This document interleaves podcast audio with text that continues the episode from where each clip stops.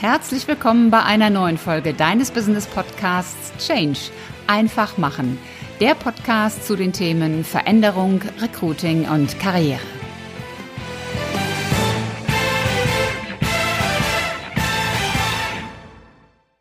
Da sind wir wieder zu einer neuen Folge, einer neuen Ausgabe in deinem Podcast. Mein Name ist Ulrike Winzer und ich freue mich riesig, dass ich heute meinen ersten Interviewgast im Podcast habe. Das große Thema lautet HR HR, also Human Resources, im Wandel. Und als Gast habe ich dafür die wunderbare Diana Roth. Bekannt ist sie vor allen Dingen unter ihrem, ja, sagen wir mal, Zweitnamen, die Herzblut-Personalerin. Und das, was sie tut, das tut sie in der Tat mit ganz viel Herzblut. Freu dich auf ein spannendes Gespräch über die deutsche und die schweizerische Arbeitswelt, über Problemlösungskompetenz, über den Mitarbeiter als Bonsai-Bäumchen, über Improvisationstalent und darüber, dass immer noch Luft nach oben ist. Neugierig? Dann bleib dran und viel Vergnügen beim Zuhören. Hallo liebe Diana, ich freue mich riesig, dass du heute bei mir auf meinem Kanal zu Gast bist und dass wir heute ein wunderbares Thema vor uns haben, nämlich das Thema HR im Wandel. Willkommen. Ja, vielen Dank, dass du mich eingeladen hast. Vielen Dank, dass ich die Chance habe, dazu zu sprechen, zu meinem Herzensthema. Und ich bin sehr gespannt, was du alles für Fragen am Start hast. Ja, meine Bitte an dich wäre erstmal, stell dich doch unseren Zuhörern und unseren Zuschauern einfach mal vor. Wer bist du? Äh, ja, ich bin Diana Roth. Ich bin, wie man hier sieht, die Herzblutpersonalerin.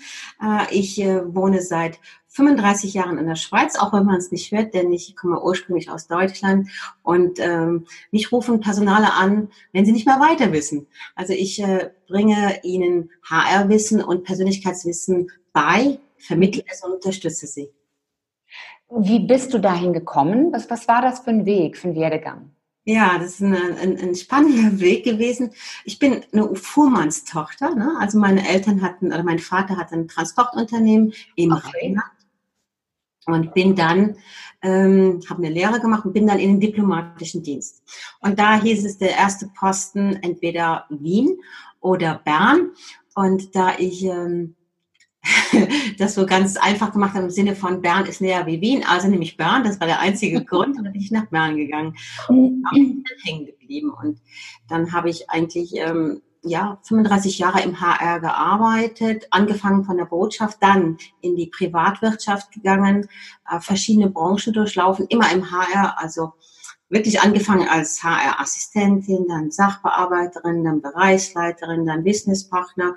Und die letzten elf Jahre war ich HR-Leiterin und ich habe so, ich glaube, sieben oder acht Branchen durchwandert, äh, angefangen von der Informatik bis zum öffentlichen Dienst war da alles so dabei.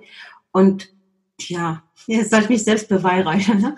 Also ich denke, ähm, ich bin noch als Dozentin viel tätig im HR, deswegen weiß ich sehr viel auch von dem, wie man es idealerweise machen sollte als mhm. Prüfungsexpertin und habe ja auch meinen HR-Podcast und bin jetzt als HR-Trainerin überwiegend unterwegs. Okay. Du bist ja bekannt als Herzblutpersonalerin. Man sieht es ja bei dir auch im Hintergrund. Wie, wie ist dieser Begriff entstanden? Ja, das war eine lange Geburt, eine Zangengeburt, weil ähm, ich bin eigentlich jemand, der sehr betriebswirtschaftlich tickt. Und sobald du mit, mit dem Wort Herz kommst, hat man so irgendwie immer so die weiche Ecke im Kopf, die natürlich HR auch abdecken muss. Aber mir, mir gefällt es nicht, dass HR-Leute zu stark da abgestempelt werden. Also habe ich sehr lange hm, überlegt, ob ich es machen soll. Und irgendwann habe ich gesagt, das stimmt für mich, weil ich denke, der Mensch steht im, im Mittelpunkt beim HR, aber die betriebswirtschaftliche Seite ebenso. Also es muss fürs Unternehmen genauso passen und dadurch kann man auch sehr viel Herzblut in diese Tätigkeit geben und damit das ist auch mein Anliegen, dass man als Personaler den Unterschied macht. Den Unterschied da draußen in den Unternehmen macht ein Personaler, indem er die Geschäftsleitung vielleicht ähm, sensibilisiert zu gewissen Themen und auch Mitarbeiter ganz anders angeht. Wow, ja, der Mensch ist ja das Wichtigste im Unternehmen, aus meiner Sicht. Ja, äh, steht auch überall in den Prospekten, aber ich, äh, ich bemerke es nicht, dass es so gelebt wird. ja, leider. Ähm, du, du, hast selber gerade gesagt, du kommst aus Deutschland gebürtig und bist dann in die Schweiz ausgewandert. Ähm, ich weiß, dass du gebürtige Rheinländerin bist und die Rheinländer, das bin ich selber ja auch, wir haben ja so den, den Touch, dass wir eine Frohnaturen sind. Mhm. Die Schweizer hm? war kein richtiges Bild dafür, wie man Schweizer bezeichnet. Aber ich glaube, es ist schon eine andere Kultur als das, was im Rheinland vorherrscht. Wie, wie war das für dich, dieser, dieser Change, diese Veränderung der Kultur? sau schwer. Äh, an der Anfangszeit bin ich ja nur in dem Botschaftsumfeld gewesen, also nur mit anderen äh, diplomatischen Vertretungen zusammen. Und da bist du ja mehr internationalen Umfeld. Und als ich dann wirklich ähm, gewechselt habe in Schweizer Unternehmen, habe ich diesen großen Unterschied gemerkt. Und man mhm. denkt ja immer, dass die sprechen Deutsch und die sprechen Deutsch. Das passt schon. Mhm. Es ist wirklich ein, ein riesen, riesen Unterschied. Und ähm, ich habe Jahre gebraucht, um mich anzupassen, denn mit dieser rheinländischen Frohnatur kommst du in Bern nicht so an. Also ich mhm. spreche jetzt von Bern, weil jeder Kanton wirklich unterschiedlich ist. Ich kann jetzt wirklich äh, viel über Bern sagen. Äh, kommst du nicht so an. Dieser, dieser Witz, diese Art ist dort, hm, man kann ihn nicht verstehen. Der mhm. Witz in Bern ist ganz, ganz anders, den ich mittlerweile auch sehr schätze, aber es sind wirklich zwei Paar Schuhe. Ja ich war mal in Kanada und da gibt es ja den englischsprachigen Teil und den französischsprachigen Teil. Und da merkt man ganz enorm die Unterschiede. Also das ist wirklich, als ob man in zwei Länder wäre. Wie, wie ist das in der Schweiz? Da gibt es ja auch den deutschsprachigen Teil und den französischsprachigen Teil. Ist das dort genauso, dass man dort so die Unterschiede spürt? Also man sagt ja auch den Röstigraben dazu, ne? Also Was? Röstigraben, der heißt so, ich kommt wahrscheinlich ich weiß nicht, ob das von der Rechte ist, also der nennt sich so. Und ich bin ja. auch oft äh, in Fribourg oder in der französischsprachigen Schweiz eingesetzt. Und es ist wirklich ein riesen Kulturunterschied. Die Leute sind ganz anders. Äh, der Zugang ist ganz, ganz anders. Äh, mhm. und ähm, sie belächeln, sich auch gegenseitig. Äh, und ich finde es ganz interessant, diese verschiedenen Kulturen. Ja, okay du bist ja dennoch viel auch im deutschen Markt unterwegs und ich glaube schon, dass du wirklich sehr, sehr gut den deutschen Arbeitsmarkt, die deutsche Arbeitswelt, aber eben auch die schweizerische Arbeitswelt kennst. Wenn du diese beiden Welten mal vergleichst, wo siehst du da die, die größten Unterschiede? Also, äh, Deutschland ist arbeitsrechtlich. Ne? Also ich meine, als ja. Personaler denkt man auch sehr stark im Arbeitsrecht sehr kompliziert. Und ich denke mir, da muss man auf so viel mehr aufpassen. In der Schweiz läuft das etwas einfacher ab. Da gibt es das Obligationenrecht. Ähm, das, das, da gibt es ähm, Gesetzgebungen zum, zum Arbeitsleben und dann gibt es noch das Arbeitsrecht und das hat man relativ schnell drauf. Während mir ich äh, mir das nie zutrauen würde vom deutschen Arbeitsrecht. Ähm, ich finde, in Deutschland hat man als Arbeitnehmer mehr Rechte. Man kann viel mehr, hm, ich sage jetzt mal ganz salopp rausholen. In der Schweiz ähm, gibt es natürlich beim Arbeitsgericht äh, immer Vergleiche. Ich bin ja auch beim Arbeitsgericht tätig gewesen. Aber im Grunde genommen ist das, die Gesetzgebung so einfach ausgelegt, dass man äh, da sehr schnell durchkommt. Mhm. Und ich erlebe es, ich erlebe es, meine Sichtweise sehr Arbeit geberlastig. Deswegen verstehe ich auch, dass viele zum Beispiel deutsche Firmen nach die, in die Schweiz ziehen und doch eine Firma aufmachen. Also mit der Gesetzgebung ist das relativ easy. Also ich kann jemand auch entlassen, Mhm.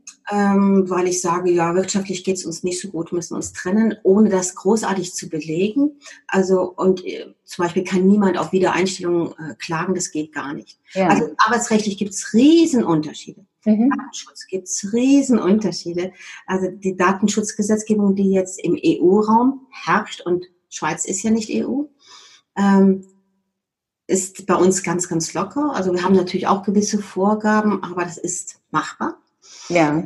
Nicht so viele Hürden, wie man es doch in Deutschland äh, jetzt sieht und hört. Mhm. Ähm, und was natürlich auch ist, bei uns ist 42 bis 45 Stunden Woche, vier Wochen Ferien. Das sind alles so kleine Unterschiede. Ja. Und die sind jetzt einfach so von den Rahmenbedingungen. Wenn du mich fragst von der Arbeitskultur, ist auch ein Riesenunterschied. Inwiefern? Hm, in der Schweiz herrscht fast in jedem Unternehmen, fast in jedem, Du-Kultur. Hm? Egal auf welcher Hierarchiestufe du bist. Das ist also, du, wenn du am ersten Arbeitstag reingehst, dann heißt es, ich bin der Machtin. Und das ist alles, also egal auf welcher Ebene.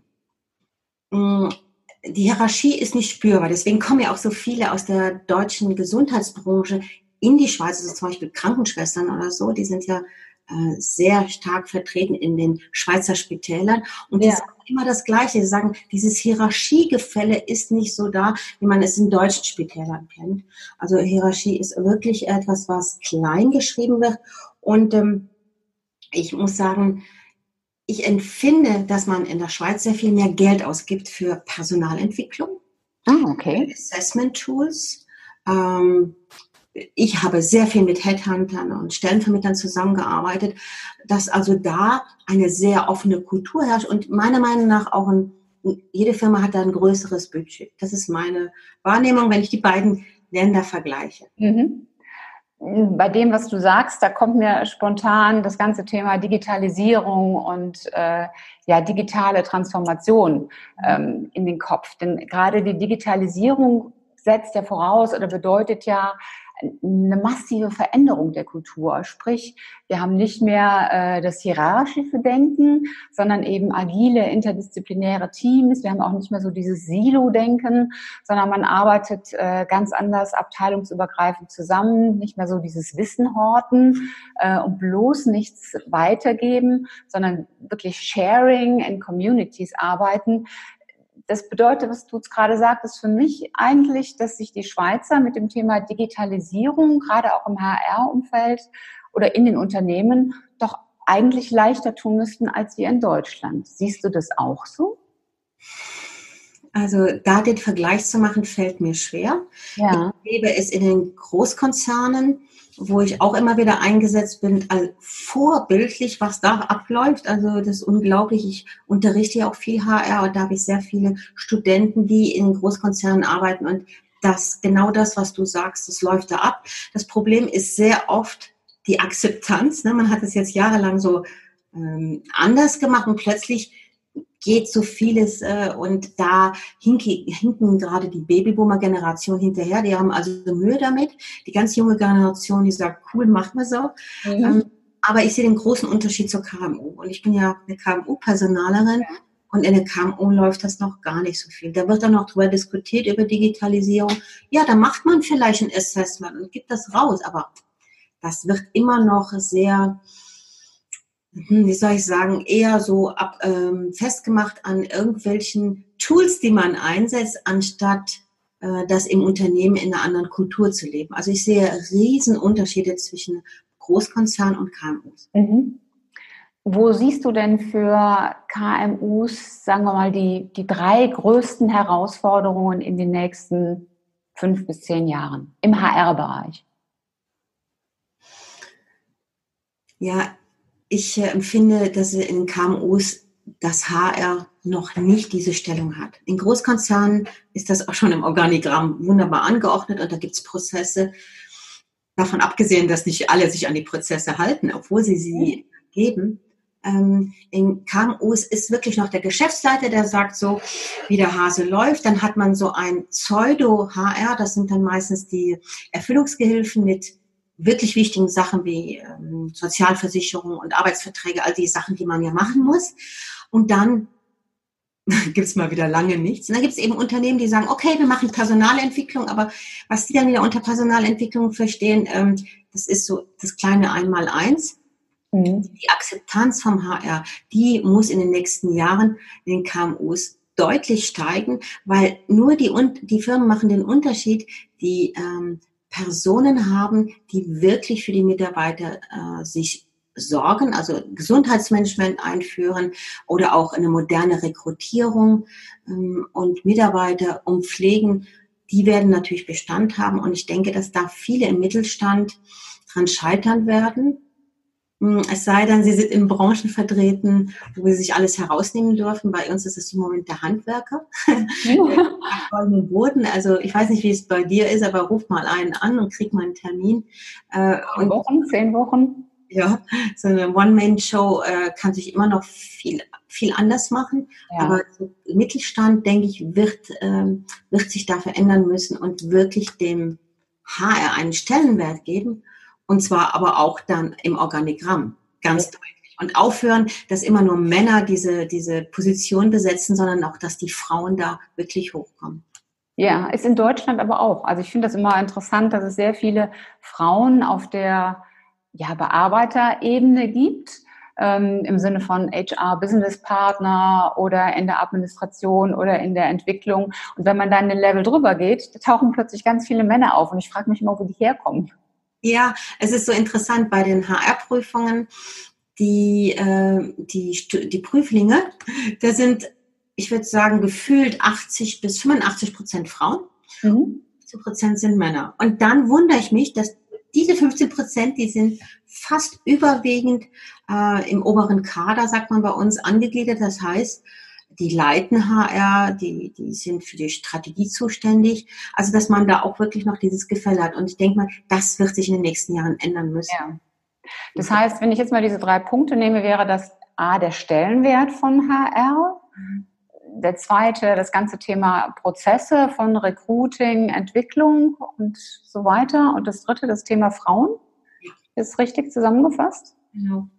Also auch wir haben, genau wie in Deutschland, mit Fachkräftemangel zu, ähm, zu kämpfen, auch wenn viele sagen, das ist Humbug, den gibt es gar nicht ich erlebe es in gewissen Branchen ganz, ganz stark, aber es hat natürlich mit der Firmenkultur zu tun. Mhm. Es gibt Firmen, die so eine ausgezeichnete Kultur haben äh, oder so ein tolles Image, die, die, die suchen gar nicht, da kommen die Leute zu äh, hinzugelaufen. Das ist mir klar, aber im Grunde genommen, wir hören ja zum Beispiel die deutschen Ärzte auf die, auf die Schweizer Seite, weil die verdienen sehr viel mehr und die, äh, die dürfen auch viel mehr, wie, äh, wie zum Beispiel in, in Deutschland sehr viel geregelt ist, was Ärzte dürfen oder Krankenschwestern dürfen. Und, und so ist das ja eine Kettenreaktion. Deutschland holt sich die Ärzte, ich weiß nicht woher, aus Ungarn und woher. Und irgendwie gibt's dann immer wieder so Löcher. Das ist wirklich dramatisch, ja. Also geh mal in, in, in, in der Schweiz in ein Spital. Bei uns ja. heißt manchmal so Spitäler. Da sind, ich würde sagen, 80 Prozent deutsches Personal. Wow, ja. das hätte ich nicht gedacht. Ja. wenn, wenn, du jetzt diese Herausforderung betrachtest, welche drei Tipps würdest du dann ja den Unternehmen geben, was sie tun können, um diese Herausforderungen und diese Veränderungen möglichst gut zu meistern? Also ich, für mich sind ja Führungskräfte so ein Schlüssel.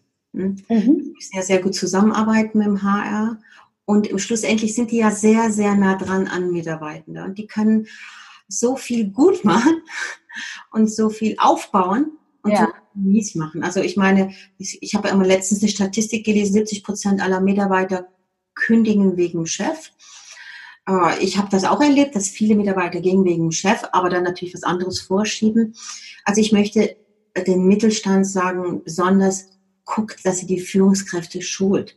Äh, auf Mitarbeitergespräche, auf Mitarbeiterführung, auf Rekrutierung. Ne? Viele Unternehmen machen ja die Führungskräfte das alleine. Schult die Leute, befähigt sie, ähm, das gut zu machen, weil sie sind ganz nah dran an, dem, an den Mitarbeiter und sie, sie werden dafür sorgen, dass, dass euer Unternehmen groß wird.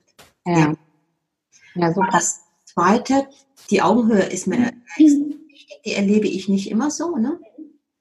Äh, wenn ich dann manchmal so Stories höre von Studenten oder Teilnehmern meiner Kurse, die dann sagen, das würde ich mir nie wagen beim Chef. Also ich finde einfach genau die Firmen, die versuchen, auf eine Augenhöhe mit Mitarbeitern zu kommen und zwar nicht dieses Machtgefälle haben, die werden auch in zukünftig natürlich Pluspunkte haben, weil das Absolut. am Markt, ja. Es gibt leider immer noch die Liga, die sagt, äh, du bist nicht fürs Denken bezahlt, oder? immer noch? Ja, die höre ich noch.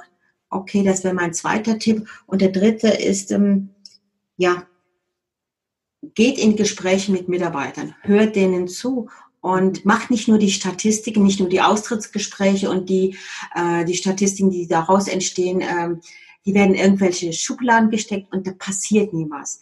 Und Mitarbeiter haben auch keine Lust mehr, äh, Mitarbeiterumfragen auszufüllen, denn da meistens passiert nichts. Also wenn ihr was macht, zeigt den Leuten, da passiert was. Mhm. Das ist mir auch ein ganz großes Anliegen. Mhm. Sehr schön. Also ich vergleiche das Ganze auch immer so ein bisschen mit einer Beziehung, weil wir verbringen ja in der Regel mehr Zeit im, im, im Job, in, in, der beruflichen Aufgabe, als im Privatleben mit Partnern, mit Freunden. Und äh, da muss dann auch einfach die, die Chemie, das Bauchgefühl stimmen und das menschliche Miteinander. Und gerade das finde ich für Führungskräfte unheimlich wichtig. Und das, was du sagtest, das kenne ich auch. Dieses, die Menschen kommen wegen des Unternehmens, aber sie gehen wegen der Führungskraft. Mhm. Ist also auch in Deutschland so. Wenn ich jetzt mal an die andere Seite denke, an die Bewerberseite, ähm, da höre ich auch immer wieder, ich kriege nur Absagen, ich finde keine Aufgabe. Welche Tipps würdest du Bewerbern denn geben? Also ich erlebe Bewerber, die sich auf 20 verschiedenen Stellen bewerben. Also wirklich so, ich sage jetzt mal, kein eigenes Profil haben. Ne? Also sagen, okay, äh, ich brauche einen neuen Job, jetzt so Rundumschlag, 20 Firmen werden angeschrieben, einer wird es schon sein. Also dass ich, dass jeder Bewerber so sein eigenes Profil schärft, mhm. genau wie eine Firma er das Profil schärfen muss, auch sagen muss, ja Moment, das bin ich, das will ich, das kann ich und das äh, in dem Moment, in dem Punkt kann ich eine Unternehmung sehr gut unterstützen. Und das erlebe ich so oft so ich sage so Gummi, Gummikandidaten, ne? die sagen, oh ja, mhm. das könnte ich auch noch, oh, das auch noch. Und so kann man nichts herausfiltern, ob der wirklich passend ist für die Stelle. Also ich möchte den Mut ähm, weitergeben, auch mal Kante zu zeigen und zu sagen, nö, das ist jetzt nicht unbedingt meine, mein Ding. Natürlich, wenn es mal ausnahmsweise sein muss, aber ich will eigentlich in die Richtung gehen. Mhm. Das kommt nicht unbedingt schlecht an. Viele denken immer, ich muss mich, ich muss mich breit aufstellen. Ja. Das überhaupt nicht. Also auch die Spitze. Ähm, dann habe ich das Gefühl, dass Problemlösungskompetenz für mich das Wichtigste ist beim Mitarbeiter. Also nicht unbedingt die Fachkompetenz, die kann ich ja, ja. wunderbar äh, ausbilden. Da schicke ich den in einen Kurs oder eine Weiterbildung, dann hat er das drauf. Aber die Problemlösungskompetenz, die sollte doch, die sollte man als Bewerber für sich in seinem Fachgebiet ähm, verbessern, optimieren und vor allen Dingen im Bewerbungsgespräch aufzeigen, dass man das kann. Ne? Das finde ich sehr, sehr wichtig. Und sich selbst immer treu zu bleiben. Hört auf, euch zu verbiegen. Das äh, bringt gar nichts. Also gute Personalfachleute, die kriegen das spitz, ja. Ja, Problemlösungskompetenz äh, finde ich auch in Deutschland unheimlich wichtig. Ähm, man sagt ja immer, äh, es wird so viel gejammert in Deutschland und ich erlebe das auch. Und äh, ein Problem nach dem anderen und ich, ich kenne Menschen, die sagen, ich muss mir das Problem jetzt mal in Ruhe anschauen und kommen dann abends wieder und sagen, Mensch, ich habe noch zwei Probleme entdeckt. Also es gibt keine Lösung, sondern noch mehr Probleme, die dahinter kommen. Und äh, gerade dieses Finden von Lösungen äh, finde ich persönlich einfach so wichtig. Und zwar nicht nur im beruflichen, sondern generell für das gesamte Leben. Mhm. Hast du eine Idee, wie man sowas unterstützen kann, wie man sowas forcieren kann oder entwickeln kann? Ja, indem man als Unternehmen auch den Mitarbeitern eine Plattform gibt und auch mal nicht gerade sagt, hier ist die Lösung Mitarbeiter, sondern sagt, du, ähm, ich gebe dir jetzt eine Woche Zeit, mach ein kleines Projekt raus, komm mit verschiedenen Lösungsideen und dann schauen wir uns das an. Aber nicht immer gerade sagen, ja, das muss so und so laufen. Also ich denke mir, viele äh, viele Mitarbeiter werden doch von ihren äh, Vorgesetzten wie so ein Bonsai-Bäumchen behandelt. Ne? Immer schön immer schön klein bleiben. Dabei, wenn man die Leute lässt, da ist so viel da. Aber ja. die muss man lassen. Die muss man erblühen lassen aus dem, also weißt du, dass man Bonsai-Bäume auch groß machen kann, ne, wenn man da nichts dran macht. Und das ist, glaube ich, vielen gar nicht bewusst. Sie denken, ich bin Vorgesetzte und ich muss immer die Lösung haben. Nö, musst du auch nicht. Lass denen doch mal den Raum, das zu finden. Und da, da kommen Sachen raus, die sind klasse. Da kommt sogar der beste Vorgesetzte nicht drauf. Der Vorgesetzte muss gut führen können. Er muss nicht die beste Fachkraft sein. Dafür hat er seine Mitarbeiter. Ne? Genau. Jetzt weiß ich, dass du sehr, sehr umtriebig bist. Wir arbeiten ja auch schon lange zusammen, wir kennen uns schon lange und du bist so ein richtiges Energiebündel und hast doch immer unheimlich viel vor, machst viel. Was ist dein nächstes Projekt? Schön, dass du mich so siehst. Ja. ja. Ähm, also natürlich habe ich 2020 viele Projekte. Also mein nächstes Projekt ist sicherlich äh, die Veröffentlichung von meinem ersten Sachbuch. Ich habe ja schon drei HR-Fachbücher in der Schweiz geschrieben, aber jetzt deutsches, äh, ein deutscher Verlag, was mir auch sehr wichtig war, äh, und das natürlich auch zu promoten und dann mit dem Buch, mit den Themen im Buch quasi auch äh, Vorträge zu halten. Das ist so 2020 äh, so, ja, so ein großes Ziel. Und da gibt es natürlich viele, viele kleine. Aber darüber rede ich heute noch nicht. Magst du noch so zwei, drei Sätze dazu sagen, worum es in deinem Buch geht? Mhm. Also das Buch äh, heißen, das darf ich jetzt verkünden, weil ich habe gestern äh, das Okay bekommen vom Verlag. Das heißt, zu jung, zu alt, zu schwanger, zu qualifiziert. Also, äh, so tickt die Arbeitswelt. Ne? Also äh, ja. ich schreibe in dem Buch diese verschiedenen Stadien, die ein Bewerber, Mitarbeiter durchwandern kann. Also es fängt ja immer an bei der Rekrutierung, geht dann über die Einführung zur Personalentwicklung, zur Beförderung mhm. äh, und dann nachher bis zum Austritt, zur Pensionierung. Also alles, was dabei ist. Und aus diesen verschiedenen ähm, Szenen habe ich dann ähm, gerade sehr stark aus meinem Leben geschrieben, Beispiele reingeschrieben, wie man es machen könnte, wie man es nicht machen sollte. Und ähm, denke, da werde ich sehr viele Tipps geben, die nicht nur äh, Arbeitnehmer betreffen, sondern auch HR und Arbeitgeber. Mhm. Mhm. Sehr schön. Also das klingt ganz, ganz spannend und ich freue mich schon drauf und werde das natürlich auch verlinken dann in meiner Community. Sobald das Buch erschienen ist, dann wird das möglichst viele Menschen sich zulegen. Da freue ich mich. Und du kriegst ein Exemplar einer ganz tollen Widmung. Ich würde jetzt zum Abschluss gerne noch so, so drei persönliche Fragen stellen. Uiuiui. Ich bin so ein, so, ein, so ein Fan davon, dass wir unsere Stärken kennen, dass wir wissen, worin wir gut sind und warum wir gut in dem sind, was wir tun. Deswegen würde ich dich gerne fragen, warum bist du gut in dem, was du tust? Weil ich super improvisieren kann. Ich glaube, das ist einer meiner größten Stärken. Ich kann unglaublich gut improvisieren. Und ich denke mir im HR, da kann man aufhören äh, zu sehen, oh, um 8 Uhr mache ich das, um 8.15 Uhr mache ich das. Das funktioniert in, einem, in, einem, in einer KMU, wo du für die ganze Breite zuständig bist. Funktioniert nicht. Du kannst dir Pläne machen. Und Improvisationstalent ist etwas, was bei mir ausgeprägt ist. Und ich ja. kann sehr gut ähm, meinen Coaches, also den den Personalern, die ich unterstütze, weitergeben. Also das denkt mir, ja, das ist etwas, was ich besonders gut kann. Super. Hast du ein persönliches Motto, so eine Art Leitmotiv?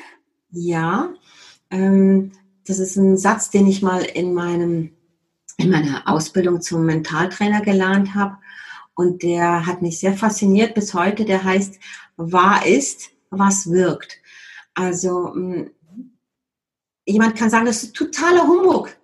Aber wenn es für mich wirkt und wenn, also ich glaube nicht nur dran, ich mache es und es funktioniert, dann ist es für mich richtig. Aber für dich mag es vielleicht das Falsche sein. Also war es wirklich, was wirkt und äh, ich bemerke das bei allen Sachen im Alltag, die ich mache und tue. Schön, ein schöner Satz. Gefällt mhm. mir sehr gut. Kurz und knapp. Zum Abschluss, was, was war so deine wichtigste persönliche Erfahrung auf deinem Berufsweg? Boah, meine wichtigste persönliche Erfahrung auf meinem Berufsweg. Ja, dass immer noch Luft nach oben ist. Es geht noch viel, viel mehr. Auch heute, äh, wo wir das hier aufnehmen. Es geht noch so viel mehr, aber dass man sich immer selbst begrenzt. Also ich habe so das Gefühl gehabt, wenn ich so zurückschaue, dass ich mich sehr oft selbst begrenzt habe. Und das trifft für jeden Mitarbeiter zu, den ich auch kennengelernt habe. Die meisten haben so eigene Begrenzungen und dabei sind die gar nicht da. Also ähm, da geht noch viel mehr. Ja, wir setzen uns die Grenzen oftmals nur selbst im Kopf. Genau. Ja. Schön. Diana, wo findet man dich? Wenn man mit dir zusammenarbeiten will, was kann man dann tun? Was sollte man dann tun? Dann sollte man am besten mit, sich mit mir im LinkedIn verbinden. Ich bin da sehr aktiv. Also da kann man einfach Herzblutpersonale rein, reingeben, aber auch bei anderen Netzwerken wie Instagram oder Sing oder so. Äh, und ansonsten www.dianarothcoaching.com. Mhm. Da ist alles drauf. Da sind auch sehr viele kostenlose äh, Sachen, die man sich ähm, auch herunterziehen kann. Und natürlich ganz, ganz toll, wenn jemand in meine Facebook-Gruppe geht. Ich habe da so eine Facebook-Gruppe nur für Personale. Mhm. Ähm, und da haben wir im Moment 620 oder 630 Leute. Und da unterstützen wir uns auch stark. Da gibt es immer wieder auch fachliche Themen, wo jemand sagt, hey, ich bin gerade in einem schwierigen Arbeitszeugnis, wie formuliere ich das oder wie macht ihr das? Und ähm, da bin ich sehr unterwegs. Ja. Super. Gut, Diana, ich danke dir ganz, ganz herzlich. Es war ein tolles Gespräch, hat mir sehr viel Spaß gemacht und äh, wir sind weiter in Kontakt und äh, machen dann in der Zukunft einfach nochmal ein Fortsetzungsinterview. Vielen lieben Dank. Grüße an die Schweiz. Ja, mache ich. Ja. Mach Not. Gute und bis bald. Bald. Tschüss. Tschüss. Soweit das Interview mit Diana Roth. Ich hoffe, du konntest eine Menge für dich mitnehmen. Ich muss gestehen, mir haben besonders diese beiden Sätze gefallen. Wahr ist, was wirkt und es ist immer noch Luft nach oben. Da ist so viel dran. Denn meistens sind die Grenzen, die wir meinen wahrzunehmen, doch nur Grenzen, die wir im Kopf uns selber setzen. Also, überlege, wo deine Luft nach oben ist. Wenn dir die Folge gefallen hat, dann hinterlass mir gerne eine 5-Sterne-Bewertung bei iTunes. Teile die Folge mit deinen Freunden und ich freue mich, wenn du auch das nächste Mal wieder dabei bist.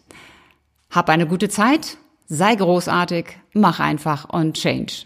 Deine Ulrike Winzer.